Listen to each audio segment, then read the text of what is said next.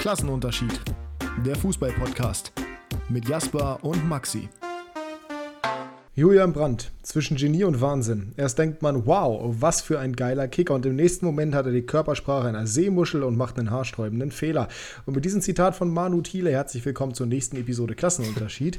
Wir sind mal wieder am vierten Advent, beziehungsweise wir sind erstmals am vierten Advent, glaube ich. Ja. Aber wir sind mal wieder nicht beieinander räumlich, weil wir nächste Woche noch eine Tierlist aufnehmen. Äh, dazu könnt ihr uns gerne wieder Vorschläge schicken unter dem letzten YouTube-Video. Link ist ganz oben in der Podcast-Beschreibung. Aber jetzt begrüßen wir ihn erstmal, den Sieger dieses Sonntags. Jasper, herzlich willkommen. Ja, ein persönlicher Sieg meinerseits. Herzlich willkommen in dieser Folge, Maximilian, und einen schönen Sonntagabend dir. Ja, danke gleichfalls. Bei mir. Mein Sonntagabend deutlich weniger schön prinzipiell erstmal als deiner. Äh, Werder Bremen gewinnt heute mit 4 zu 1 gegen Hannover 96 in der Höhe vier Tore zu hoch. Aber, nein, Quatsch, zwei Tore zu hoch. Aber ein verdienter Sieg und ähm, ja, was soll man groß sagen als 96er? Erste Halbzeit war gut, zweite Halbzeit war nicht gut. Und vor allem war es halt einfach schlicht und ergreifend zu ineffizient bei den guten Aktionen offensiv. Defensiv war es ein einziger Hühnerhaufen. Und dann hast du noch das nötige Glück nicht auf deiner Seite. Dann kannst du es halt auch nicht gewinnen am Ende des Tages. Ja, das hast du gut analysiert. Äh, wer dein YouTube-Video noch nicht gesehen hat, die drei Menschen auf der Welt, ähm, sollten das noch gucken, weil wir sind uns ja nicht immer ganz einig, wenn ich das mal so sagen darf. Aber ja, bei dem Video hast du wirklich von Sekunde 1 bis zur letzten Sekunde alles auf den Nagel getroffen. Äh, also ich würde das alles hundertprozentig unterschreiben, was du da gesagt hast. Das, also das ohne Witz, Leute. Ihr könnt das nicht richtig einordnen. Das ist, glaube ich, das erste Mal, dass ich das von Jasper höre. Von daher ja, vielen Dank. Andersrum aber auch, ne? Ja, ja, ist richtig. Ist richtig. Ja. Wir ja, sind also, schon sehr also, kritisch. Erste Halbzeit, erste Halbzeit war offener Schlagabtausch, würde ich sagen. Da hätten beide in Führung gehen können. Also gut, Werder ist in Führung gegangen, aber das hätte auch zur Halbzeit 2-1 für Hannover stehen können, 2-1 für Bremen stehen können. Ähm, da war auf jeden Fall deutlich was möglich für Hannover. Ja. Zweite Hälfte war allerdings gar nicht. Also ich glaube, außer dieser eine Aktion kurz nach Wiederanpfiff, wo die Flanke da reinkommt, ich glaube sonst gar nichts äh, Gefährliches von Hannover Seite. Naja, ähm, es gab noch, also es gab zwei, zwei, drei Ansätze im 16er. Von Bayern in erster Linie einen Abschluss auch noch von mhm. Bayern im 16er. Auch über die rechte Werder Abseits, Abwehrseite, Abseitsseite wahrscheinlich. Abwehrseite. Genau. Ähm, eine Abseitsseite hätte ich mir 96 gewünscht, die gab es aber leider nicht. ja, ähm, ich als Bremen-Fan, und das ist wirklich sehr selten, war relativ beruhigt in der zweiten Hälfte. Relativ, nicht ganz, ja, aber das, das sagt schon einiges aus, selten. weil wirklich nach vorne eigentlich fast gar nichts mehr ging bei 96. Ähm, muss man aber, ja, halt, aber das habe ich, hab ich ja da auch gemacht, ordne ich hier auch nochmal kurz ein. Man muss halt dazu sagen, du kommst aus der Kabine und machst erstmal einen ganz guten Auftakt, die ersten fünf Minuten, gehst nach vorne, hast deine erste Gelegenheit und dann kommt halt dieses Eier-Gegentor. Und das, also das war wirklich das Eierigste von all den Gegentoren, die wir da bekommen haben. Das war ja so dermaßen unnötig, das ist unglaublich. Also der Fehler von Franz vorher und dass Duckstehen dann halt so reinköpft und dass Hansen diesen einen Sidestep macht, deswegen er nicht mehr in die lange Ecke kommt. Also da hat alles einfach gestimmt. Auf Bremer Glücksseite, ja, bei 96 hat auch zumindest mal beim äh, 1 zu 0 das Glück gestimmt. Insofern, dass Pavlenka zu weit vom Tor stand, genauso wie ähm, wer ist es? Ach ja, Hansen natürlich. Entschuldigung, dass ich den wieder vergessen habe. Äh, genauso wie Hansen beim wirklichen 1-0. Ich glaube, ich habe gerade auch 1-0 gesagt. Das war natürlich das 1-1 von Kerk. Ähm, aber dieses Tor war halt so, oh, das war halt so, auch klar, dass es Duxch macht. So, und dann wirfst du halt alles nach vorne. Wie gesagt, es gab noch ein, zwei Aktionen, wo Bayer mal im 16er war, aber auch nicht richtig zwingend.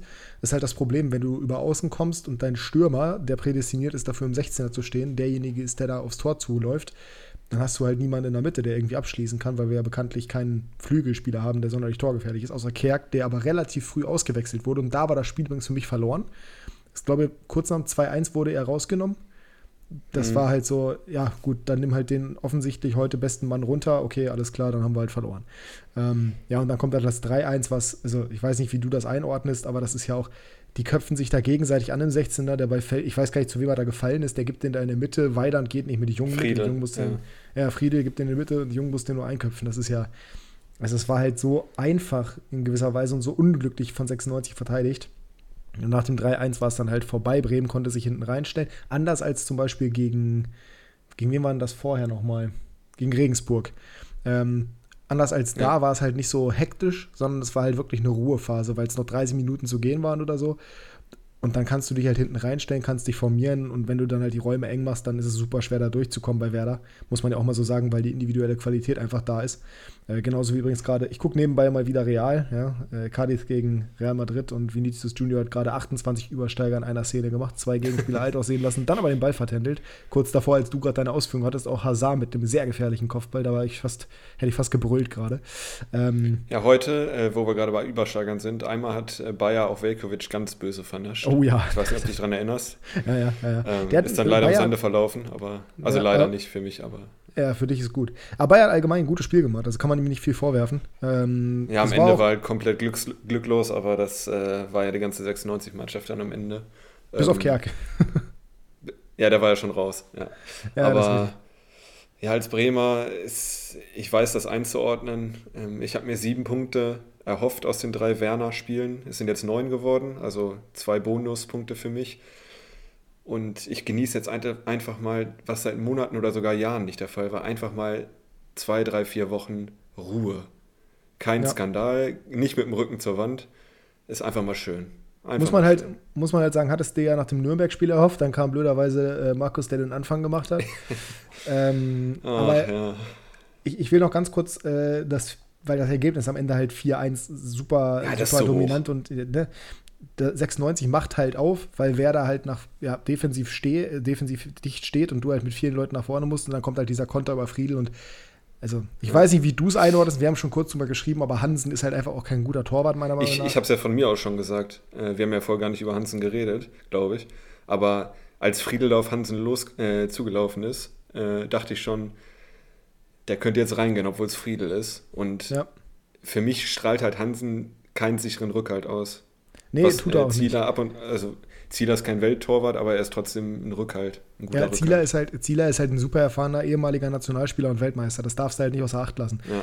Und wenn du in der Szene halt dir anguckst, wie Friedel da aufs Tor zuläuft und wie Hansen wirklich nur die kurze Ecke zumacht und also Hansen deckt den kurzen Pfosten und mehr nicht. Ja, vor allem Friedel schießt ja auch mit links, ne? Ja, ja, eben. Also, das war, ne, wenn du mit links den so in die lange Ecke schießen kannst, dann ist die lange Ecke offensichtlich nicht gut gedeckt. Und das war halt sehr, sehr ärgerlich. Ja, was willst du sagen? Also, es waren halt drei, beziehungsweise zwei, das von Schmid klammer ich mal aus, äh, weil das einfach schlecht war von, von Hansen. Es waren, ja, zwei sehr ärgerliche Gegentore, die beiden nach der Halbzeit, auch zu blöden Zeitpunkten. Und danach ist das Spiel halt einfach durch gewesen. In der zweiten Halbzeit war nicht mehr die Durchschlagskraft da. Und Werder hat halt gezeigt, dass sie ein Team sind, das in der zweiten Liga eigentlich dominieren kann und dominieren muss. Und wenn sie so weiterspielen, dann wird das auch was mit dem Aufstieg und dann ist es hoffentlich auch vorbei mit Werder in der zweiten Liga. Brauchen die normal ja, das, das Ding. Schauen wir nochmal, ja. ja. Aber ähm, als 96er, ich weiß, es klingt nach dem 1-4 echt kacke, aber als 96er würde ich mich auch aufregen über das Spiel. Also äh, es ist am Ende eine Klatsche, aber es war längst nicht so, ja, also nicht so ein großer Unterschied, wie es jetzt da steht auf dem Papier. Nein, nein, nein. Aber trotzdem verdienter Sieg, finde ich schon. Ja, ja, auf jeden Fall. Also der Sieg ist definitiv verdient, aber ich bin nicht unzufrieden. Aufgrund der, der, zweiten Leistung. Halbzeit, ja. Ja. ja, nur aufgrund der zweiten Halbzeit. Also am Ende des Tages muss man sagen, in der ersten Halbzeit waren sie wirklich ausgeglichen und in der zweiten Halbzeit war es halt einfach, oh, warte mal kurz. Oh, Vinny Junior. Heute macht er, heute macht er wieder ein typisches Vinny Junior Spiel. Der Abschluss stimmt heute bei dem nicht. Ähm, viel Tempo, wenig Ertrag. Hashtag Maxi Bayer. Äh, nee, aber das war halt so ein Spiel, wo du von Anfang an gedacht hast, gut, es ist Werder. Die Chance, dass wir gewinnen, ist sowieso relativ gering. Äh, mal, mal gucken, was passiert. Mal gucken, ob wir wie gegen HSV irgendwie ärgern können. Aber ihr seid halt auch zu gut drauf aktuell und zu abgezockt. Selbst dieser Rasen. Ja, unter Markus Anfang hätte ich mir noch mehr Sorgen gemacht, bin ich ehrlich. Auch wenn es jetzt, es ist halt die Anfangsphase von Werner, das darf man auch nicht jetzt äh, Ja, aber trotz, ne? aber es ändert ja nichts daran. So, und auf dem ja. Geläuf, das wir heute hatten, muss man ja auch sagen, Och, der Gott. Rasenkatastrophe. Aber tatsächlich hat 96 ja auch versucht zu kombinieren. Das ist ja über die rechte Werder-Abwehrseite häufig durchgebrochen, gerade Hult in der ersten Halbzeit. Wenn der Rasen da vielleicht ein bisschen besser ist, dann tun wir uns auch selber einen Gefallen. Aber mein Gott, es hat mich jetzt Und, nicht so dolle. Äh, nee, lass mich jetzt ausreden, Mann. Ja. Ähm, es hat mich halt nicht so doll aufgeregt, weil ich nicht mit dem Sieg gerechnet habe, aber es ist halt schon ärgerlich in der Art und Weise, wie es zustande kommt. Und in der Höhe ist es halt blöd, weil es für Dabrowski jetzt wieder so aussieht, als wäre er da, also als könnte er diese Truppe nicht zusammenhalten oder als wären wir ein absoluter Trümmerhaufen. Und das sind wir halt einfach nicht, weil das Spiel halt wirklich nicht schlecht war. Und deswegen ärgert mich das mich ärgert nicht die Niederlage so richtig, also es ärgert einen immer, aber nicht so, nicht so derartig. Ähm, mich ärgern auch die Gegentore nicht, weil irgendwie müssen sie halt fallen. Aber mich ärgert halt, dass es in der Höhe dann wieder zu einer Trainerdiskussion kommt, die es nicht braucht. Und ich hoffe auch, dass Dabrowski einfach übernommen wird und deshalb bleibt. Und äh, ja, mal gucken. Ja, so, würde ich mir auch wünschen für 96. Nee, ich wollte nur sagen, dass äh, direkt vor dem 0 zu 1 ja auch Agu, glaube ich, in allerhöchster Not gegen Hult rettet noch. Ja. Äh, wenn er da eine Millisekunde später kommt, steht es wahrscheinlich 1-0 für 96, wenn es kein ja. Abseits war. Und dann sieht es wahrscheinlich auch wieder anders aus. Also es war ein engeres Spiel, als es am Ende aussieht. Du, wir haben, wir haben eine Szene auch völlig außer Acht gelassen, weil es halt keine 96-Aktion war. Aber wenn dieses Ding von Toprak und wem auch immer da, Velkovic oh wahrscheinlich, wenn das Ding reingeht, Alter. das war ja im Endeffekt da genauso, ich, äh, äh, das genauso, Slapstick. Ja, das ist genauso ein Zufallsprodukt gewesen wie die ersten drei Tore eigentlich, wenn du so möchtest. Also gut, vor allem das dritte. Was ja, wie gesagt, einfach nur Reflex ist von Duxch, dass er den köpft. So, ja. wenn das Ding reingeht, dann steht es 2-2, das ist ein ganz anderes Spiel, weil Bremen dann sicherlich gebrochen ist in der Situation. Von daher abhaken, weitermachen an 96 Stelle, mal sehen, was Dabrowski jetzt in der Winterpause bewegen kann. Werder genauso weitermachen wie jetzt die letzten drei Spiele, mal sehen, was Werner bewirken kann und wie er die Mannschaft stabilisiert bekommt, vor allem, weil bisher haben Werder öfter mal gut gespielt, aber am Ende halt eben irgendwie die, die Konstanz hat gefehlt. Mal gucken. Ja. Machen wir das Spiel zu, ne? Machen wir das Spiel zu und kommen wir zur ersten Kategorie. Game Changer. Der Wochenrückblick. So, Game Changer, herzlich willkommen. Wir sind in unserer Kategorie, in der es darum geht, wer an diesem Wochenende entscheidend war. Und ich würde erstmal direkt reinstarten mit Dovedan von Nürnberg. Ja, ja. Dreierpack. Hattrick, ne? Hattrick, ja. genau. Brauchen wir nicht viel mehr zu sagen. Ähm, lassen wir so stehen. Nürnberg, Dovedan. Ja. Nächstes, dein erstes. mein erster ist äh, Gerard Moreno, der beim Kriseln den FC Villarreal, äh, Euroleague-Sieger, in der, in der Liga zumindest kriseln, da sind sie, glaube ich, Elfter gewesen oder Zwölfter, äh, mit einem Doppelpack gegen Real Sociedad. Ähm, San Sebastian. den Sieg eingeleitet hat und auch das Spiel gedreht hat. Äh, Oya Sabay kurz nach der Halbzeit wegen groben Vollspiels vom Platz gestellt. Kam natürlich auch noch zugute für Villarreal. Aber äh, Gerard Moreno hat das Spiel schon, ich will nicht sagen im Alleingang entschieden, aber schon, war schon der beste Mann auf dem Platz und mit dem Doppelpack die drei Punkte eingeheimst. Ja, kann man, kann man so stehen lassen, kann man so machen. Ähm, wir haben in der Bundesliga einige spannende Spiele gehabt. La Liga würde ich an der Stelle fast schon zumachen. Da gab es natürlich noch den Barca-Sieg, aber das war halt äh, ein Pflichtsieg gegen nee, Elche. Oder da willst du da, hast du noch einen, der da macht? Und zwar den spanischen Ibrahimovic, äh, Jorge Molina, heute. Ähm. Der älteste Spieler jemals, glaube ich, in den Top 5 Ligen, der einen Hattrick gemacht hat. Der wird nämlich, ich glaube, im Februar wird er 40. Und, äh, oh, Moment mal, ehemals Retafe, ne? Der spielt mittlerweile, oder hat er überhaupt äh, bei Retafe Granada, gespielt? Granada. Granada. War der mal bei Retafe? Ja, war bei Retafe, glaube ich, ja. Okay. Ähm, und heute gegen Mallorca, 4 äh, zu 1 haben sie gewonnen, hat einen Hattrick gemacht und überragendes Spiel gemacht. Ich habe es mir nochmal nicht ganz angeguckt, aber Real Life nochmal äh, 10 angeguckt und das war wirklich sehr stark. Äh, drei schöne Tore und durchgespielt, auf, also 94. ausgewechselt. Also der hat noch Power, auch wenn es nur Mallorca war, aber mit knapp 40 ist das schon eine gute Leistung in der ersten Liga. Ja, ja, ja, ja, ja, ja. Ist äh, richtig. Wenn wir in Spanien übrigens nochmal ganz kurz das Tor von Ivan Rakitic ansprechen, freue ich mich auch. Das war ja, unfassbar. Das, äh, ähnlich wie äh, kroatische Niklas Dorsch. So, Genau, hat ungefähr die gleiche Haarfarbe, deswegen passt das. Ja, auch ungefähr die gleiche Karriere hingelegt. Äh, ja, genau. Sehr, sehr passend. Ocampos macht der 88. glücklich, aber wichtig, das 2 zu 1. Sevilla gewinnt dementsprechend mhm. und schießt Atletico auf Tabellenplatz 5. Hinter Drei Rayo Vallecano. Folge. Ja, und hinter Rayo Vallecano, den Aufsteiger, der allerdings auch zugegebenermaßen ein Spiel mehr hat. Trotzdem beeindruckend. Dementsprechend ist Rayo übrigens auch punktgleich mit Barca, wenn Barca sein Nachholspiel gewinnt. Äh, nicht so Jetzt, schlecht. Äh ziehe ich meine Frage vor und äh, beantworte sie gleich, die ich dir eigentlich stellen wollte. Und zwar, Rayo Vallecano ist das beste Heimteam der P Top 5 Ligen. Das ist eine tolle krass, Frage. Ne? Ja. Ich wollte nämlich fragen, was ist die beste Heimmannschaft der Top 5 Ligen? Nee, und Rayo glaub, also Vallecano. Also, statistisch gesehen ist es Rayo, aber ich glaube trotzdem, dass es andere Teams gibt, die heimstärker sind, prinzipiell. Ja, aber ich beziehe mich auf Statistiken. Neun Spieler, acht Sieger, ein Unentschieden. Boah, das ist schon heftig, ne? Als Aufsteiger ist das nicht schlecht. Mein Kollege bei One Football, also mein bester Kollege oder mein engster Kollege, äh, ist ja Rayo Vallecano-Fan und Barcelona-Fan. Also Hü und Hot, würde ich mal sagen, bei dem. Der ja. kann es gar nicht glauben, was bei Rayo gerade abgeht, aber der freut sich. Ja, das ist, äh, Kann ich, kann ich mir vorstellen. Zu Recht auch. Hätte man nicht gedacht vor der Saison. Definitiv nicht. Übrigens nee. ganz kurz noch, äh, nochmal ein ganz kurzer Rückblick zum, zum 96-Spiel, zum Werder-Spiel gleichzeitig auch. Äh, es hätte ein anderes Zitat, ich habe vergessen es am Anfang zu erwähnen, es hätte aber ein anderes Zitat noch äh, das Zitat des Spieltags werden können. Weißt du welches? Heu leise, Duxch. Nee, nee. So. Als Bittenkurt äh, sein Bein verloren hat, beziehungsweise so. weiß ich nicht, was er da gemacht hat, meinte Kerk an der Seitenlinie, ja, was ist denn? Hat er ein Bein verloren oder was? Das fand ich fantastisch, wirklich. Ja. Also, liebe Grüße nochmal an den unsportlichsten Unsympathen der Werderaner, äh, neben Marvin Duksch, der zu Recht ausgepfiffen wurde, auch wenn er trotzdem ein gutes Spiel gemacht hat, aber Bittenkurt wirklich so ein unglaublicher Unsympath, auch ganz wichtige gelbe Karte sich abgeholt und sich dann, ja. also da so zu tun, als, also das Foul von Bayer war auch assi, muss man auch dazu sagen, aber so zu tun, als hätte er da wirklich ein Bein verloren, so lächerlich. Und dann setzt er sich an der Außenlinie, anstelle sich außerhalb des Spielfelds zu setzen. Also es geht nicht darum, dass es Zeitspiel war, die haben schon 3-1 geführt. So, du brauchst da nicht auf Zeitspiel. Selbst wenn, dann ist es okay, aber sich so lächerlich an die Außenlinie zu setzen gegen deinen Ex-Verein, meine Fresse, Alter, hab doch mal ein bisschen Stil, das ist so dermaßen unnötig. Aber, ja, was mir allerdings nicht gewundert, Leonardo Bittencourt. Ja. Ja. Wir wissen ja beide, was Bittenkurt auf Portugiesisch heißt. Ich habe es dir vorhin geschrieben, ich werde es nicht wiederholen. Ja. Ähm, Jovic ist gerade bei Real reingekommen. So.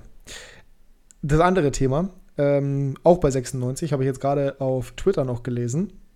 Da würde ich, ah, die, die, Frage stelle ich dir nachher äh, vor Quickfire, glaube ich, weil das ein wichtiges Thema ist im Fußball, das glaube ich, oh. also mir persönlich ein bisschen zu kurz kommt. Übrigens, Trainerfrage bei 96 bleibt weiterhin ungeklärt. Markus Mann hat angekündigt, dass das Ding noch offen ist. Äh, bis zum 29. Dezember soll es aber geklärt werden, weil da ist Trainingsstart. Ah, ich glaube, ich weiß, was du mich fragst. Ja. Äh, nee, ja, hat nichts damit zu, nee, hat nichts damit zu tun und tatsächlich überhaupt nicht. Und Lukas Metscher droht das Saison aus, habe ich hier gerade auch gesehen. Uh, womit wir. Was? Ja, der hat sich anscheinend schwerer verletzt vor dem Spiel jetzt gegen Bayern. Aber womit wir zu meinem Game Changer Nummer 1 kommen, der passenderweise beim Kickbase-Team am Wochenende stand, den ich unter der Woche gekauft habe und der der MVP des Spieltags geworden ist mit 422 Punkten. Dayo, the only was, was, das, the, the, the only, the only, weiß ich nicht was. The Goat. Ähm, the Goat. Upamecano. Weekend Goat. Was Weekend für Goat. ein, die, die Weekend Goat. Was für ein Spiel. Zur Halbzeit irgendwie 185 Punkte. War es denn ein Game Changer oder war es einfach eine überragende Leistung?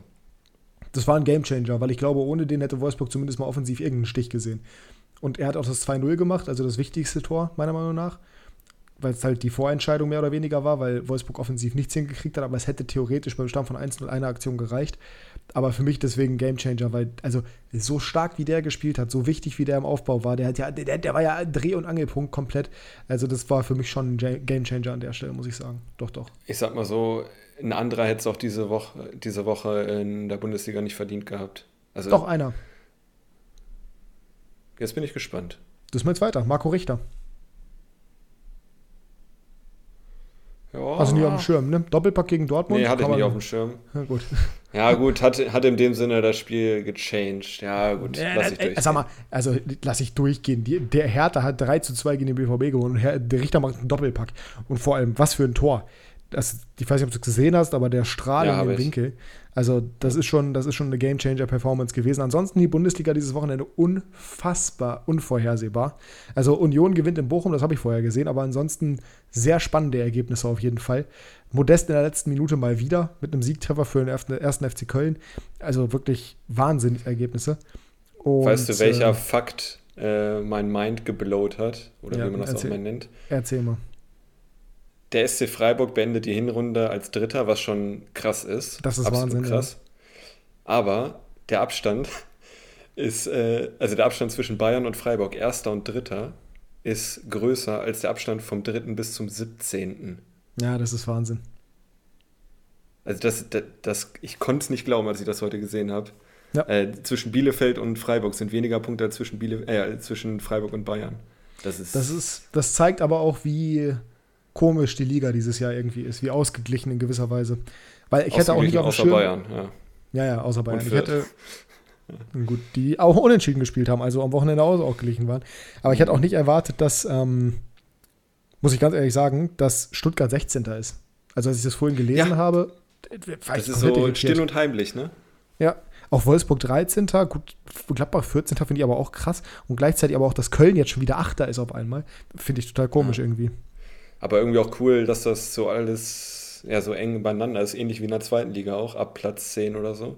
Ja. Das äh, verspricht ja eine spannende Rückrunde. Also Definitiv. Bayern wird Erster, Fürth wird Letzter. Ich glaube, das können wir festhalten, aber sonst. Ich glaube, ich glaube, das ist so sicher wie das Arm in der Kirche. Das äh, kann So. man so stehen lassen. Auch Premier League, noch. Game Changer. Wir sind immer noch beim Game Changer, nicht mal Bundesliga-Talk. Okay, das überlassen wir 50 plus 2 deinen Kollegen von One Football, noch von One Football. Ähm, beziehungsweise sie werden ja auch weiterhin bei One Football aktiv bleiben in gewisser Weise. Wir gehen in die Premier League und ich Hast weiß du nicht, ob du. Gamechanger? Ja, definitiv. Also, man kann da einzelne Performances hervorheben. Das tun wir ja in Game Changer offensichtlich auch immer ein bisschen, dadurch, dass ich jetzt gerade zum Beispiel Pomecano hervorgehoben habe. Ja, das habe ich Ähm, jetzt nämlich äh, nicht mehr gemacht. Naja, du ein Gamechanger- nur Game Changer nehmen. Ja, naja, ein Game Changer ist auch jemand, der das Spiel halt, das Spielgeschehen halt verändert hat.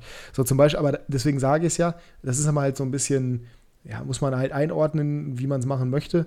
Gabriel Martinelli hat für äh, Arsenal zwei Mhm. Hütten gemacht gegen Leeds, die ersten beiden relativ früh. Martinelli jetzt auch nicht mit der bisher super Saison. Von daher finde ich schon, dass man das zumindest mal erwähnen kann. Aber nichtsdestotrotz würde ich den nicht als Gamechanger nehmen. Wen ich aber als Gamechanger nehmen würde, ähm, einfach nur aufgrund der, ja, aufgrund, aufgrund seiner Aktionen, ist äh, Andy Robertson. Ja, na gut, das kann man positiv wie negativ auffassen heute. Exakt. Und genau deswegen würde ich den auch als Gamechanger nennen, weil, also, man muss halt sagen, der macht da ein Tor nach Vorlage von TAA zum Ausge äh, Quatsch, zum, zur Führung, glaube ich, sogar 1, von 2, Liverpool. ja. Ähm, wo es im Aufbau ein Handspiel von Salah gab, was nicht aberkannt wurde, aber gut, das ist halt Willkür der VAR, wissen wir ja. Und dann ein paar Minuten später nach dem Ausgleich durch Son mit einem unglaublich unnötigen Foul, was allerdings in der ersten Halbzeit bei Harry Kane so nicht bewertet wurde mit VAR-Einsatz. Dafür gibt es dann die rote Karte. Das heißt, einerseits bringt er seiner Mannschaft den Führungstreffer, andererseits schwächt er sie auch für die Schlussphase. Das ist schon, schon crazy, finde ich, Ja, muss ich sagen. das hat, das hat das Prädikat Gamechanger verdient, das stimmt schon. Es waren ja eh nur vier Spiele dieses Wochenende in der Premier League. Ja. Deswegen so viel Auswahl gab es ja jetzt auch nicht. Man City mal wieder überrollt.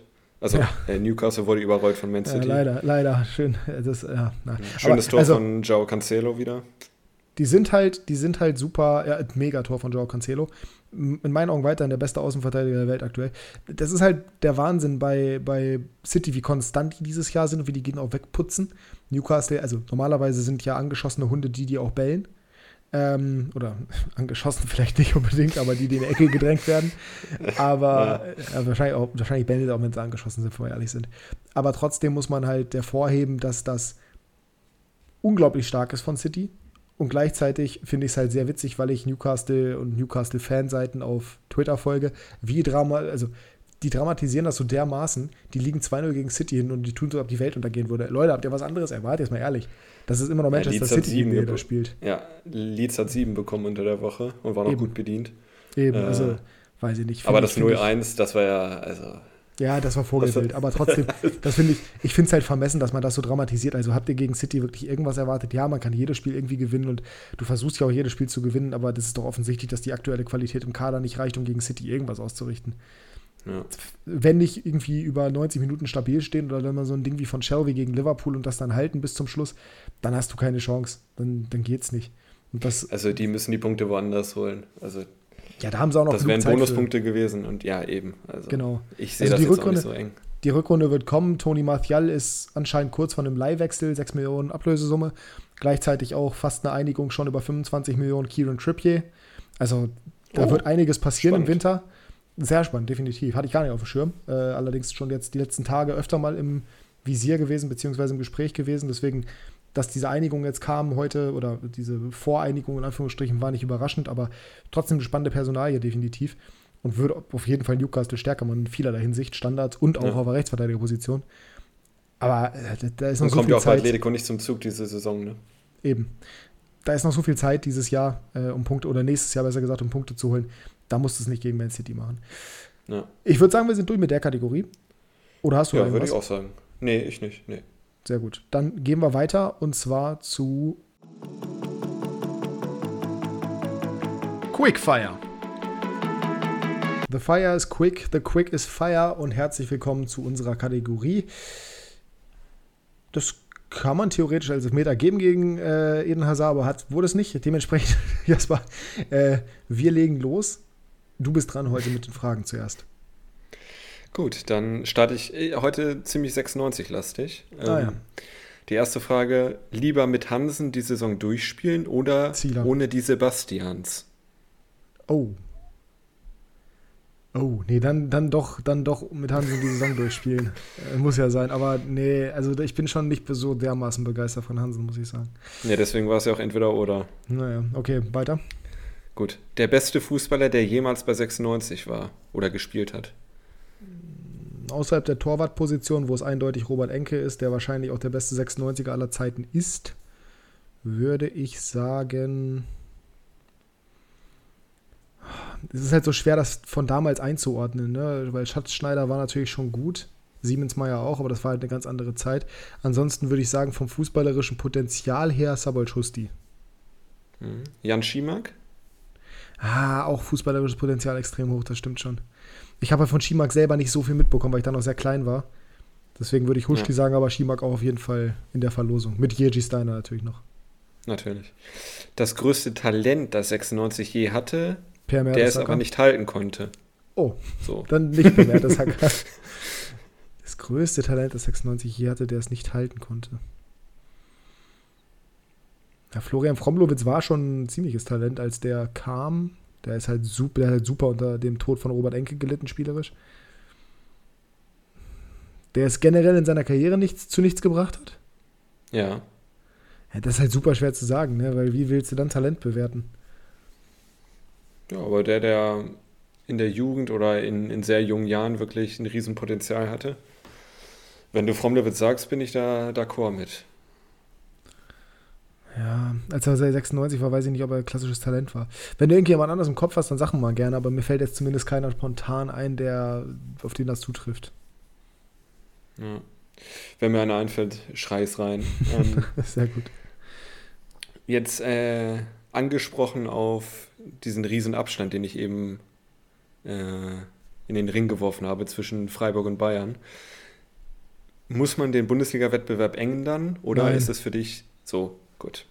Warum soll man das ändern? Jede Liga auf der Welt funktioniert gleich und also Ja. abgesehen von der MLS vielleicht und man soll die Bundesliga ändern, nur weil Bayern dominant ist. Nein, die müssen einfach nur mal irgendwie rankommen da. Es kann ja wohl nicht so schwer sein, Bayern mal irgendwie Konkurrenz zu machen, mal irgendwie ein System zu entwickeln, mit dem du auch jedes Spiel gewinnst. Also blöd, dass es jetzt auch klingen mag, aber es ist ja, das hat ja schon mal funktioniert. 2010, 2011, 2012. Davor, die Jahre war es ja. Ja. auch so. Und jetzt hat Bayern Vor halt die meiste, weil ja, die Bayern hat die letzten Qualität. Jahre ja auch viele Probleme gehabt, muss man sagen.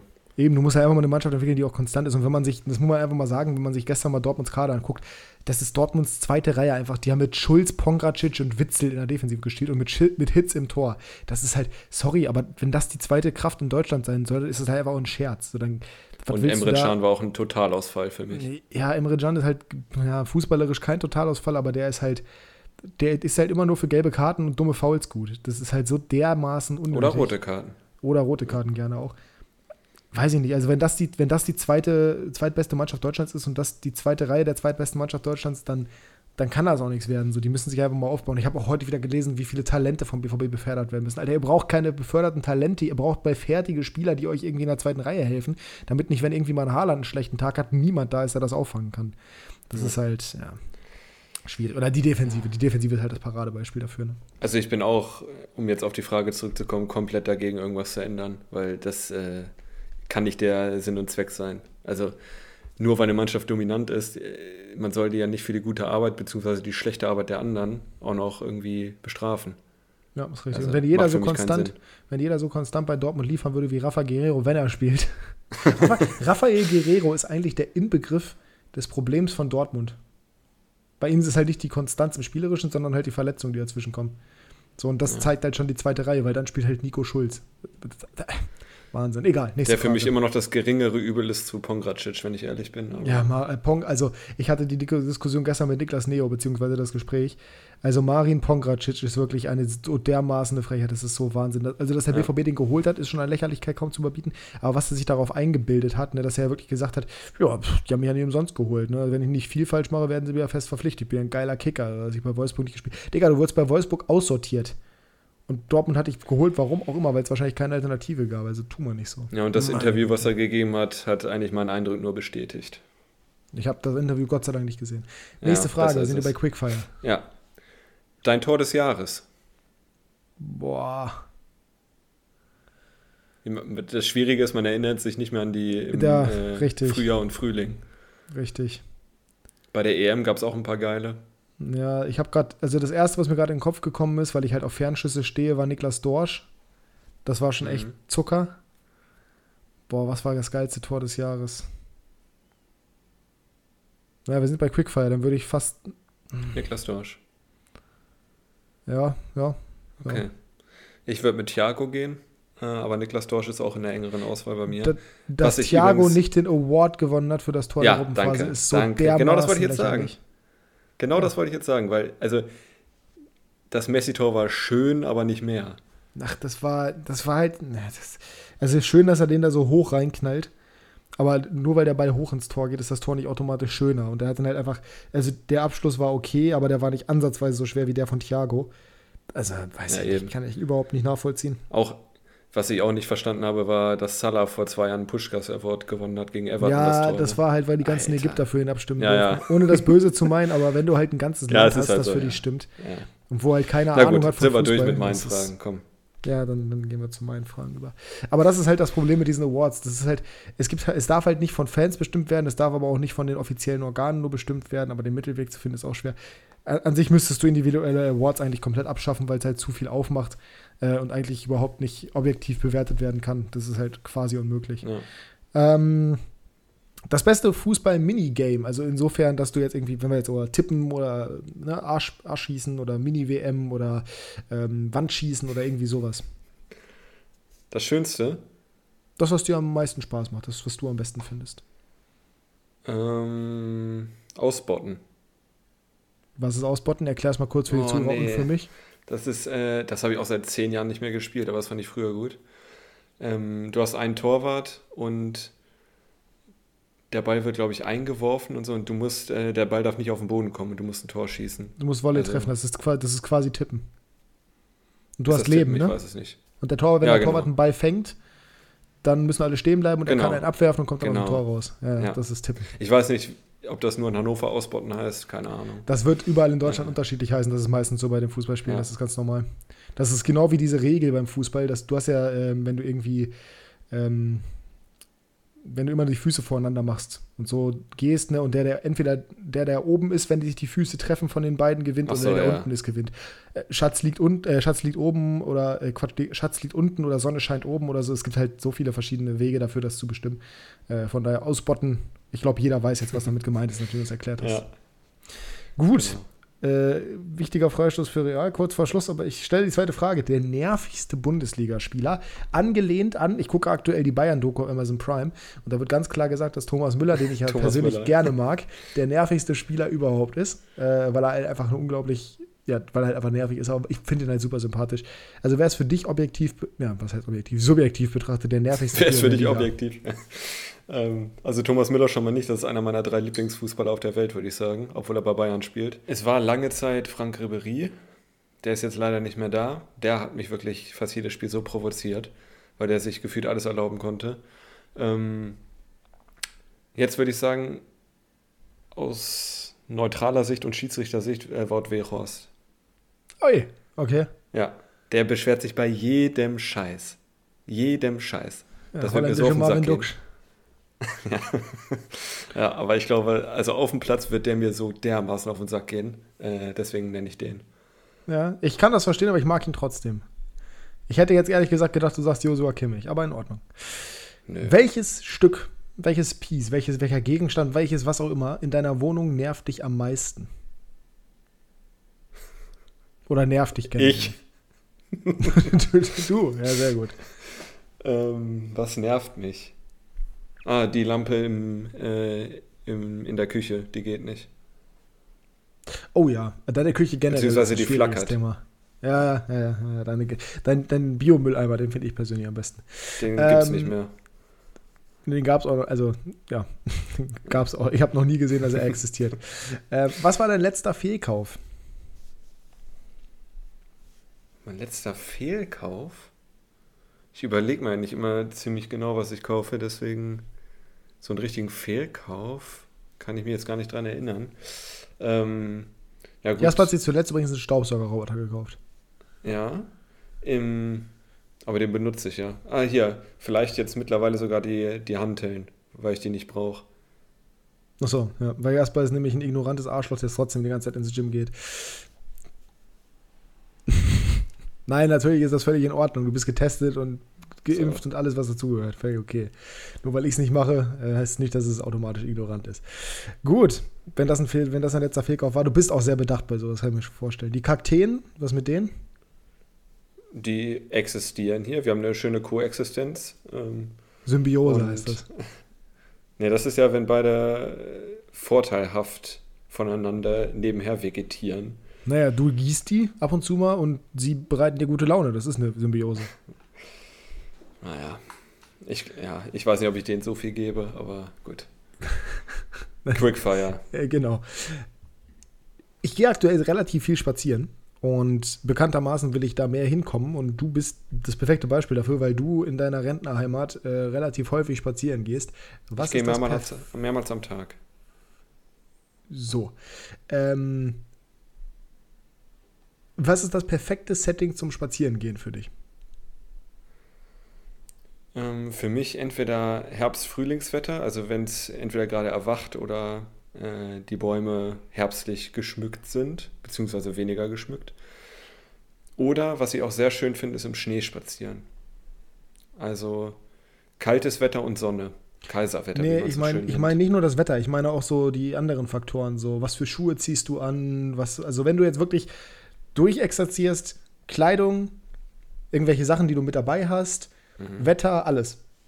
Und okay. Ort auch. Also, gut, also da gibt es zwei Extrembeispiele. Einmal Sommer, Abendspaziergang äh, mhm. nach dem Abendessen, im, größtenteils im Urlaub wahrscheinlich. Ähm, Wenn es so dämmert äh, oder Sonnenuntergang angucken, äh, mit T-Shirt, kurzer Hose und äh, Sneakern oder Sneakers, Sneaker, äh, Turnschuhe, wie die jungen Leute sagen. Und einmal das andere Extrem im Winter, wenn richtig schön Schnee liegt, mit dicken Schuhen, eingemummelt in die Winterjacke äh, und Sonne. Dabei Sonne, dabei ist ganz wichtig. Ja. Äh, jetzt nicht so, nicht so Matschschnee, sondern äh, Fühle ich. Also das mit dicken Schuhen ja. und eingemummelt und im Schnee, das fühle ich sehr. Und auch das andere fühle ja. ich auch. Ich war nämlich gestern hier bei uns im Kanal spazieren. Den Kanal kennst du ja auch, der fließt ja quasi bei dir da auch lang. Ähm, Mittellandkanal. Das ist, ja, wenn du das sagst, dann. Nee, dann ist, glaube ich, dann ist es hier. Ja, dann ist es hier, ich glaube, das ist nicht der Mittellandkanal. Ähm, auf jeden Fall da lang spazieren im Sommer irgendwie mit einem Getränk in der Hand oder sowas, in deinem Fall mit einem Podcast auf dem Ohr, weil du keine Freundin hast, mit der du langlaufen kannst. Mhm. ähm, schon ich habe aber cool. sehr viele Freunde. So, die Rehe nämlich. Insider. So, das waren meine fünf Fragen, aber ich habe noch eine sechste. Und zwar, das ist das, was ich vorhin angesprochen habe, das Thema Kopfverletzungen. Ja. Folgendes. Ich lese einmal mal vor. Franke hat nach einem Zusammenprall nur noch auf einem Auge sehen können, versucht mit oh Tablette oh weiterzuspielen, aber musste dann doch ausgewechselt werden. Laut Dabrowski in der Pressekonferenz. Super Kopfverletzungsmanagement des Vereins. Was? Das höre ich, hör ich jetzt zum ersten Mal und das ist eine absolute Farce. Ja, aber generell wird ja mit Kopfverletzungen in der Bundesliga noch mal ein bisschen anders umgegangen als zum Beispiel in der NFL. Es gibt, glaube ich, ein Protokoll dafür. In der NFL gibt es ja ein ganz klares Concussion-Protokoll, heißt das, glaube ich. Und in der Bundesliga wird auch irgendwas gemacht, aber gefühlt spielen ja sowieso immer alle weiter. Was hältst du davon, ja. gerade bei Kopfverletzungen? Ja, es, es kommt sehr darauf an, auf den Einzelfall. Also wenn die Ärzte das okay geben, also die Mannschaftsärzte und sagen, gut, äh, der hat jetzt, der hat einen auf den Dötz bekommen, aber es, ist, es scheint jetzt nichts äh, Ernsteres zu sein, dann finde ich es okay, wenn er weiterspielt. Aber jetzt, wenn ich höre, dass er auf einem Auge nicht sehen konnte, kurzfristig, also da habe ich null Verständnis für, dass er dann weiterspielt. Ja. Ich finde das halt so dermaßen schwierig, weil du an sich kann ich verstehen, dass du, wenn du zum Beispiel irgendwie eine Zerrung hast oder irgendwie Muskelschmerzen oder sowas, dass du sagst, okay, das Spiel ziehe ich noch durch, weil ich will halt irgendwie das hier zu Ende bringen und ich will auch meinem naja. Team helfen. Aber in der Kopfverletzung ist das halt so dermaßen unverantwortlich, das ist Wahnsinn. Deswegen finde ich das ganz, ganz schwierig und finde auch die Handhabung damit im deutschen Fußball sehr schwierig. Weil ich halt Man sollte aber auch nicht auf die Spieler Fußball. hören, weil die Spieler Nein. oftmals noch mit Adrenalin vollgepumpt sind. Also Eben, und ich glaube, das müssen genau dann die Ärzte ist, entscheiden. Ja, und ich glaube, genau das ist das Problem. Ich glaube, dass zu viel auf die Spieler und auf deren persönliche Befindlichkeiten gehört wird in den Fällen, dass da einfach ja, deutlich stärker durchgegriffen werden müsste. Wie heute übrigens passenderweise, ihr hört das ja am Montag, wir nehmen am Sonntag auf, beim Drittligaspiel zwischen dem VfL Osnabrück und dem MSV Duisburg in Duisburg. Hast du mitbekommen? Ja. Spielabbruch wegen Rassismus das erste Mal in den ersten drei Ligen Deutschlands, in den drei Profiligen, dass das passiert ist. Ein 55-Jähriger hat wohl bei einer oder vor der Ausführung eines Eckballs den, ich weiß gar nicht, wie der Osnabrücker heißt, ehrlich gesagt, aber ist auch völlig egal, wie der Mann heißt. mit O, ja. Ja, ja auf jeden Fall ähm, ein dunkelhäutiger Spieler und er hat ihn mit Affenlauten bedacht. Dann kam noch ein zweiter Spieler dazu von Duisburg, also vom Heimverein. Und auch der wurde halt dementsprechend rassistisch beleidigt. Und der Osnabrücker war dann auch so fertig, dass er halt ja, nicht mehr weiterspielen konnte. Davor haben die beiden Mannschaften den Platz verlassen und das Spiel wurde dann nach Rücksprache abgebrochen. Die Osnabrücker haben gesagt, die Konsequenzen sind egal, wir wollen damit auch ein Statement setzen. Der Spieler konnte nicht weiterspielen, wollte nicht weiterspielen. Entsprechend, ja, der war geschockt, war kaum ansprechbar und völlig nachvollziehbar, dass du das abbrichst. Richtiges Zeichen, das erste Mal, dass das passiert ist. Und ich habe danach ja. einen Kommentar gelesen, weil Patrick Ittrich dazu gesagt hat, gut so, dass es abgebrochen wurde, genau die richtige Entscheidung. Tolles Zeichen, was auch vom Schiedsrichter gesetzt wurde. An der Stelle auch dickes Lob an den Schiedsrichter, dass er das durchgezogen hat. Ich habe darunter gelesen, aber mal ganz unabhängig davon, was hältst du eigentlich davon, wenn ihr Schiedsrichter die ganze Zeit immer beleidigt werdet? Dieser Mensch, der diesen Kommentar geschrieben hat, hat das Problem nicht verstanden. Nee, anscheinend nicht. Die erste Frage, die ich mir gestellt habe, ich habe äh, die Aufstellung von Duisburg auch angeguckt, da waren mindestens zwei dunkelhäutige Spieler. Da stelle ich mir die Frage, äh, ja, also als äh, Duisburg-Fan generell, ja, aber generell sollte Hautfarbe keine Rolle spielen und völlig egal, ob du damit nur, ob nur die gegnerischen dunkelhäutigen Spieler deine Feinde sind oder wie auch immer und ob die eigenen für dich in deinen Toleranzbereich fallen, das ist in jeglicher Hinsicht falsch. Egal, also du kannst dich differenzieren wegen Hautfarbe, das geht nicht, das ist nicht, wir sehen in 2021, das soll so nicht sein, das ist nicht in Ordnung. Und also von daher völlig oh, richtiges Zeichen. Ähm, say no to racism, Nazis raus wurde skandiert im Stadion. Äh, Schrei nach Mir tut es immer für die anderen Fans leid. Ja, mir tut es in erster Linie für den Spieler leid, der da rassistisch beleidigt wurde. Ähm, Schrei nach Liebe wurde im Stadion gespielt, auch völlig zu Recht. Und ja, also ich finde äh, genau richtig gehandelt vom Schiedsrichter und es ist schrecklich, dass sowas auch in Deutschland passiert, nachdem das ja in Italien quasi zum guten Ton gehört. Ähm, ja. ja. Ich wollte es nur angesprochen haben. Wir kommen zu unserer nächsten Kategorie. Trio Infernale. Die Top 3 heute in freundlicher Mithilfe, auf, Mithilfe wahrscheinlich, Mithilfe auch wieder von euch. Es ist spät, 23.03 Uhr und ich rede hier noch in meinem Mikrofon. Ich habe den Vorschlag diese Woche gemacht, muss mir selber auf die Schulter klopfen. Für nächste Woche habe ich auch schon was. Äh, die besten drei Einzelperformances aller Zeiten von individuellen Spielern logischerweise. Also in oder welche Spieler mit welchen Spielen am besten performt. Auch euch haben wir wieder gefragt. Ihr könnt da gerne immer auf Instagram uns helfen abzustimmen. Wir werden oder ich werde versuchen, die Ab Umfragen demnächst auch wieder früher zu posten. Also nicht erst am Abend davor oder sowas. Auch wenn ihr jetzt 24 Stunden Zeit hattet, aber trotzdem, ähm, man sollte vielleicht mal ein bisschen anders darauf hinweisen nochmal. Am Ende des Tages habt ihr ein paar genannt. Die werden wir auch wieder hier vortragen. Und wir haben gleichzeitig natürlich unsere Top 3 zusammengestellt. Und nur damit ihr mal ein Beispiel habt, sowas wie das von Dovedan am Wochenende ist genau damit gemeint oder halt wie das von Gnabry letzte Woche gegen Stuttgart. Das sind einzelne Performances, die hervorgehoben werden müssen und hervorgehoben werden sollen. Und deswegen frage ich dich jetzt, Jasper, nach deinem Platz 3 in Anführungsstrichen, wenn du es denn so gerankt hast.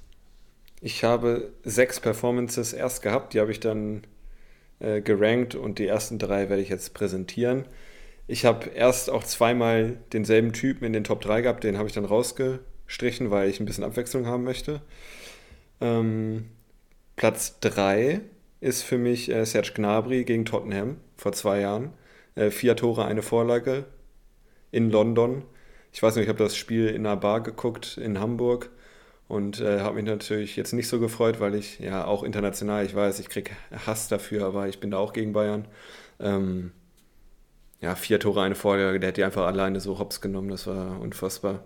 Das war auch die Sextuple-Saison, glaube ich. Das war, ja, das würde ich mal sagen, ist äh, Platz 3 wert. Ja, das äh, definitiv. Den Mann habe ich nicht in meiner Liste, aber auch nur, weil ich wusste, dass er kommen würde bei dir.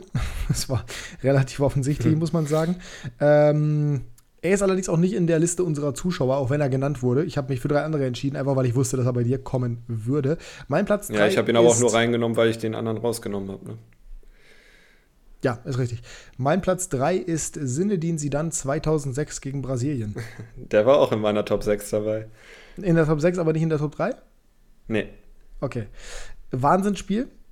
Unfassbar, wie er da äh, Brasilien hochgenommen hat. Brasilien ja amtierender Weltmeister zu diesem Zeitpunkt.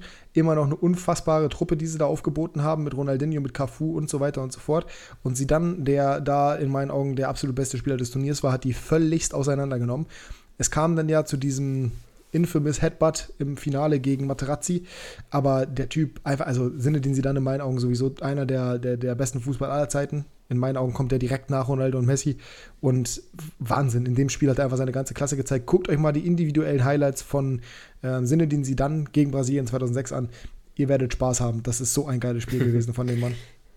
Ja, ja das kam mir auch sofort äh, irgendwie in den Kopf, obwohl das ja schon 15 Jahre her ist. Und äh, ich glaube, sie haben 1-0 gewonnen, oder? Ich weiß jetzt gar nicht, ehrlich gesagt. Ich glaube auch, ja.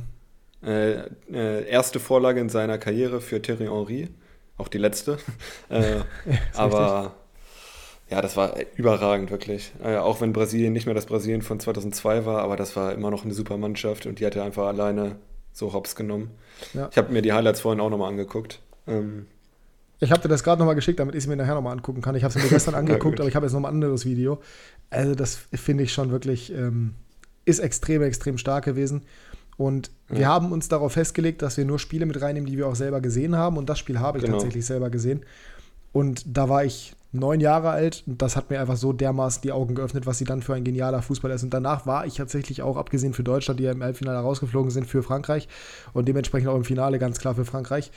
Es hat mich mehrfach geärgert, dass Italien gewonnen hat, was ja aber auch logisch ist, weil die uns rausgeschmissen haben. Ja, ähm, mhm.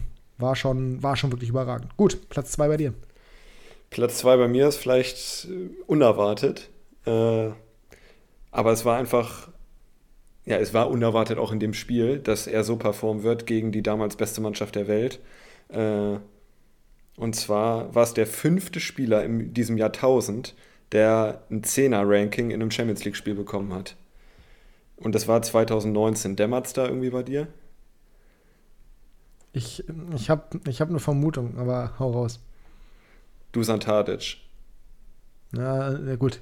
War, war nicht die richtige Vermutung, aber äh, ja, ich, ich, kann mich erinnern.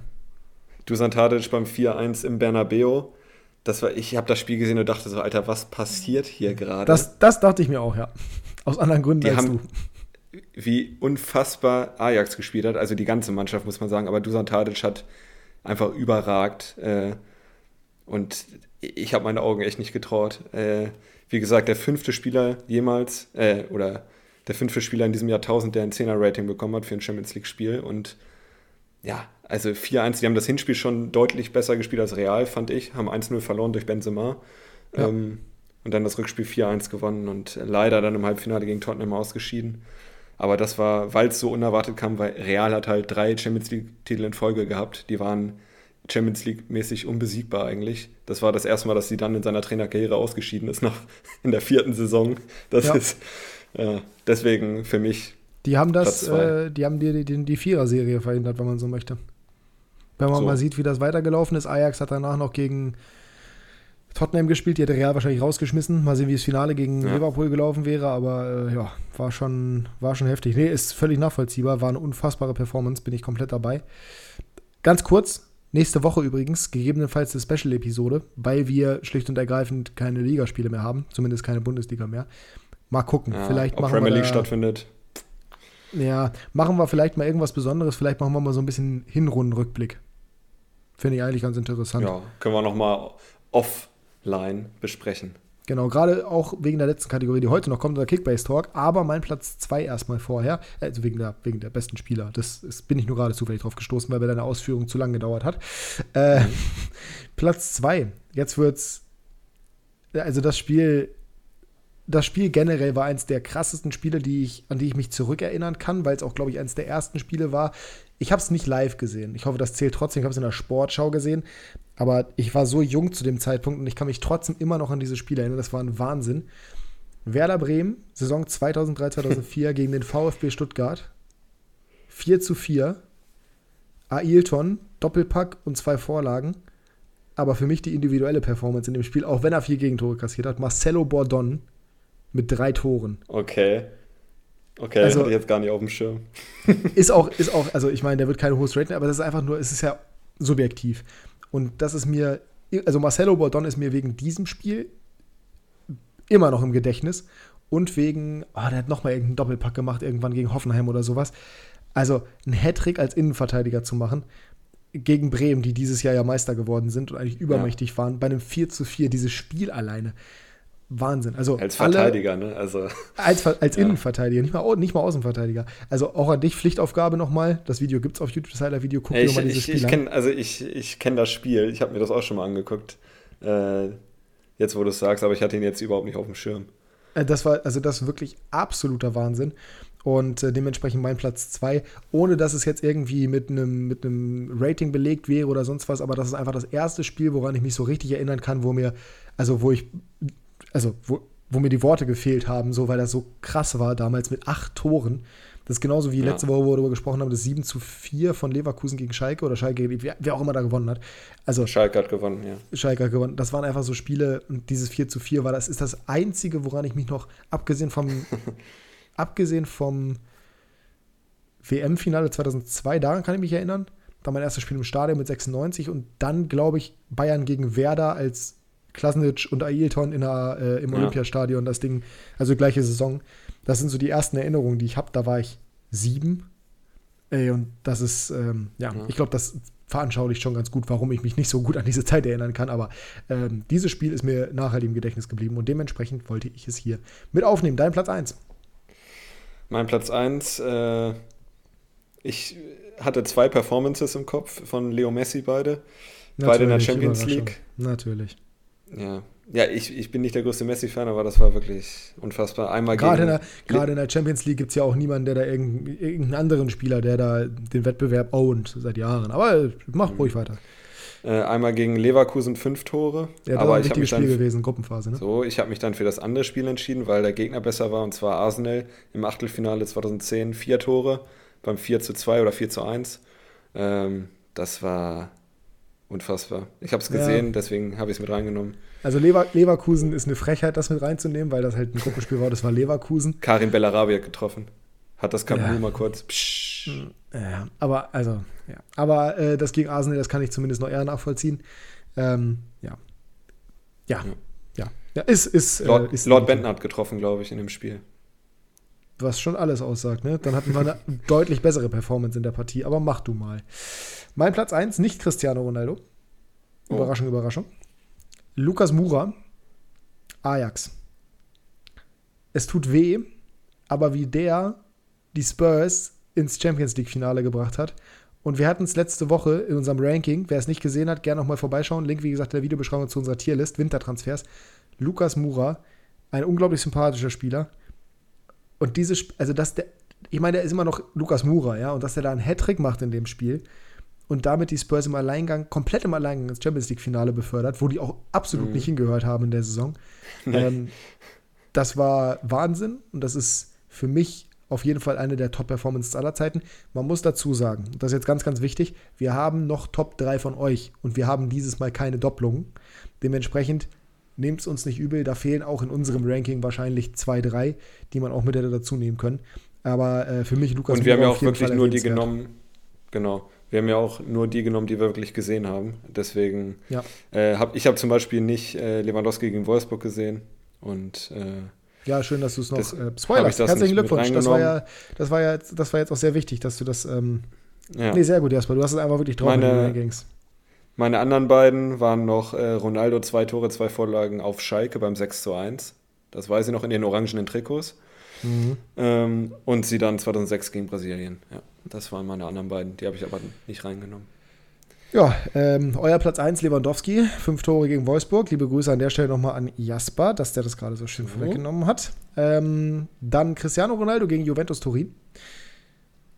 Gegen Juventus? Nein, Was? gegen Atletico Madrid, Entschuldigung. Ja. gegen Atletico Madrid. Letzte Woche noch drüber geredet. Jasper meinte, wenn er Atletico-Fan gewesen wäre und hätte da so das Maul aufgerissen, dann könnte er bis heute nicht darüber hinwegkommen. Ähm, die ja, Atletico-Fans waren sich sicher. Die Atletico-Fans waren sich sicher, dass, also das Video, ich glaube, den Link zum Video packe ich auch mal in die Podcast-Beschreibung.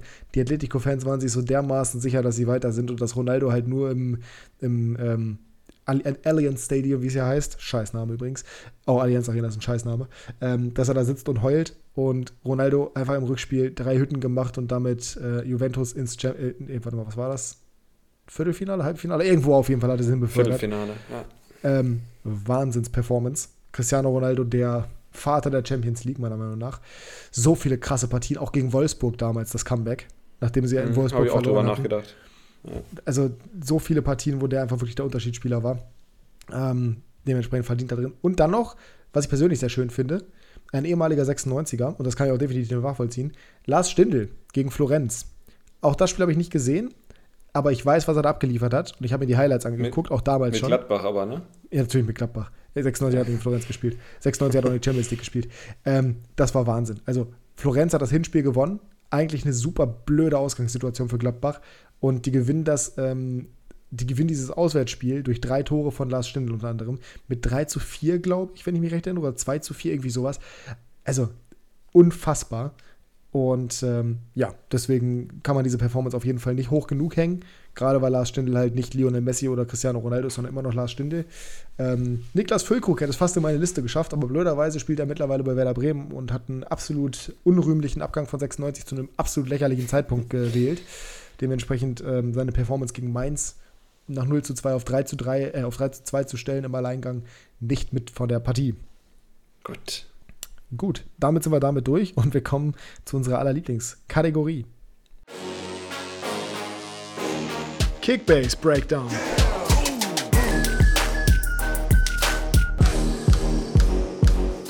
Kickbase Talk, Jasper. Mhm. Ich bin nur noch Vierter. Es ist passiert. So. Es ist, ja, es war vorherzusehen aufgrund der letzten Wochen, aber es ist jetzt endgültig passiert. Ben hat mich überholt, äh, wenn auch nur mit 14 Punkten, glaube ich, was bei Kickbase gar nichts ist, aber tut trotzdem ein bisschen weh. Ähm, ja, mein Spieltag, was soll ich sagen? Die Bayern haben performt. Der Rest, boah, war Nicht. okay. Na, war okay, aber keiner von denen hat mich wirklich richtig überzeugt. Marco Reus minus 14 Punkte, liebe Grüße. Ähm, aber sonst, ja, Höhler, Flecken 87, 88, Meunier 102, Stach 80, Kramaric 79, das alles okay. Aber halt auch nicht mehr. Und da ist Thomas Müller mit äh, 298 mit Abstand der Beste. Hab die 1000 Punkte geknackt, das ist, das ist okay. Aber weil Ben mal wieder einen Spieltag gewonnen hat, äh, Was heißt hier mal wieder? Als ob der jedes Mal das Spiel da gewinnen würde. Ja, aber schon viermal, glaube ich. Also mehr als wir beide, glaube ich. Ja. Ja, möglich ist das. Ich bin trotzdem noch Platz 2. Bin ja damit zufrieden. Ähm, man muss dazu sagen, ganz komisches Kickbase-Wochenende, einfach weil die Ergebnisse so dermaßen komisch waren. Es sind in den Top 10. Es gibt bei Kickbase eine Top 10, wo die Spieler drinstehen, die die meisten Punkte am Wochenende gemacht haben. Alle Bundesligaspieler zusammengefasst. Ich lese mal kurz von oben nach unten runter. Ne, von unten nach oben. Marc Rocker, Alfonso Davies, Benjamin Pavard, Jamal Musiala, Lucas Hernandez, Serge Gnabry, Marco Richter, Leroy Sané, Thomas Müller und Dayo. Was, was, was, was, was, was? Dayot Chanzule, Entschuldigung, Dayot Mhm. Upamecano. Also, abgesehen Was vom? Weltspieler Marco Richter, nur Bayern-Spieler, der sagt eigentlich schon alles aus. Es hat Das- kein Spieler über 175 Punkte geholt dieses Wochenende, abgesehen von Marco Richter mit 257. Das ist schon, schon Ganz wirr. Ja. Das, äh, ich kann mich nicht dran erinnern in den letzten zweieinhalb Jahren, in denen ich Kickbase spiele, dass das schon mal der Fall war. Man Keine muss Ahnung. dazu sagen, Jasper und ich haben alle Top 3. Also ich habe zwei davon, Upamecano mit 422 Punkten und Sané mit 276. Jasper hat den zweitbesten, Thomas Müller mit 298. Das ist schon, schon crazy, wenn man das so zusammenfasst. Ich hatte nach dem ersten Spieltag, also beziehungsweise nach dem ersten Teil des Spieltags, 698 Punkte und ich beende den Spieltag mit 1114, weil bei mir auch der Rest nicht performt hat. Also Subbeschlei noch mit 97 okay, oder gut. Schlotterbeck mit 107 auch. Würz mit 75 noch okay. Guerrero nach Einwechslung mit 60 okay. Tyram 50 beim 1-1 gegen Hoffenheim. Nkunku 49 beim 0-2 gegen Bielefeld. Ortega gar nicht erst gespielt wegen Corona. Hummels kurzfristig wegen einer Erkältung ausgefallen. Liebe Grüße an der Stelle, du Witzfigur. Und äh, Weghorst minus 22. Gut, gegen Bayern. Ich hatte keine Alternative, die ich aufstellen konnte. Ich habe ganz gut gewirtschaftet die Woche. Ich habe Modest gekauft für 18,888 Millionen. Der ist jetzt schon bei 19,14. Rode gekauft, der hat fast seinen Marktwert drin. Seguin habe ich schon 400.000 mit Gewinn gemacht. Aber das sind wirklich die einzigen Highlights bei mir, weil also wirklich die Punktzahl, nachdem ich mit 698 am Freitag gestartet war, ist schon sehr ernüchternd. Ja, das ist wirklich so mit zwei Spielern auch noch. Also deine anderen neun haben dann nur 500 meine anderen, meine anderen so. sieben. Ja, ich, du weißt, was ich meine.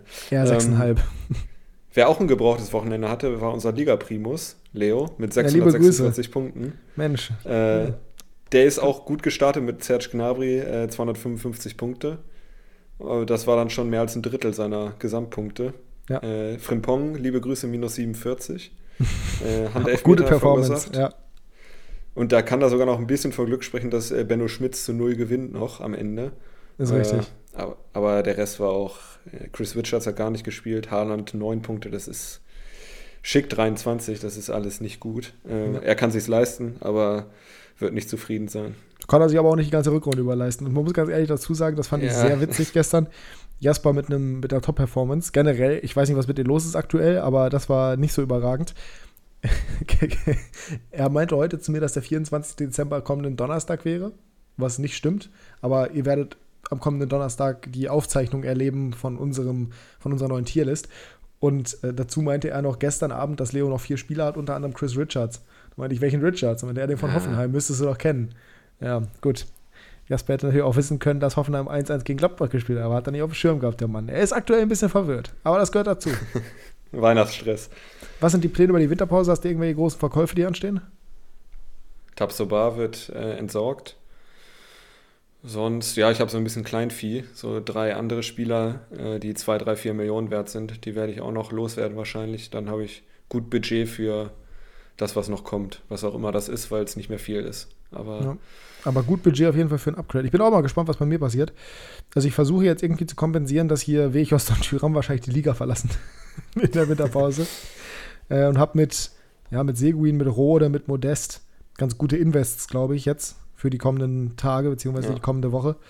Ähm, wir haben Winterpause, das heißt, es wird erstmal ein bisschen dauern, bis wir da wieder aktiv sind. Ich war noch nie in der Winterpause bei Kickbase, aber es wird auf jeden Fall interessant. Ja, und dementsprechend werden wir nächsten Wochen noch nicht drüber reden, aber gegebenenfalls im Rückblick der Hinserie, der gegebenenfalls nächste Woche stattfindet. Hast du noch irgendwas zu Keepbase zu sagen? Weil ansonsten würde ich es jetzt abrappen, weil wir auch schon relativ lange quaken. Nee, also Platz 4 hätte ich gerne noch an Ben abgegeben, aber nee, viel mehr kann ich jetzt auch nicht sagen. Ich werde angreifen. Ich komme stärker zurück. Comeback stronger. Ja, und Jasper erspare ich heute tatsächlich mal die Abschiedsworte, passenderweise. Danke. Da das unsere letzte Folge vor Weihnachten ist, wünsche ich euch einfach ein wunderschönes familiäres Fest mit eurer Familie, was total doppelt gemoppelt ist, aber völlig egal. Ähm, vergesst nicht, wir werden auf jeden Fall auf YouTube, also gerne mir da einmal folgen, Max Gaming TV, eine Folge Tierlist hochladen, irgendwann um die Weihnachtstage rum. Welche Tierlist es werden wird, könnt ihr aktiv noch mitbestimmen, aktuell auf Instagram. Entweder at Klassenunterschied folgen oder uns beiden. Wir sind relativ einfach ersichtlich auf Instagram, ähm, weil wir halt einfach diesem Klassenunterschied-Account folgen und Jasper und Max heißen. Und ja, ansonsten soll es das gewesen sein. Es ist nicht die letzte Folge Klassenunterschied dieses Jahr, aber vergesst nicht, besinnlich zu sein, vergesst nicht, auf euch aufzupassen. Wir haben aktuell immer noch eine sehr gefährliche Pandemie, die da draußen unterwegs ist. Die, einige tendieren dazu, es zu vergessen, aber es ist immer noch aktiv, es ist immer noch da, es ist immer noch relevant. Aber lasst euch davon nicht unterkriegen. Bleibt gesund, bleibt aber auch happy und lasst euch gut gehen. Genießt das Fest der Liebe und wir hören uns nach Weihnachten wieder. Tschüss. Tschüss.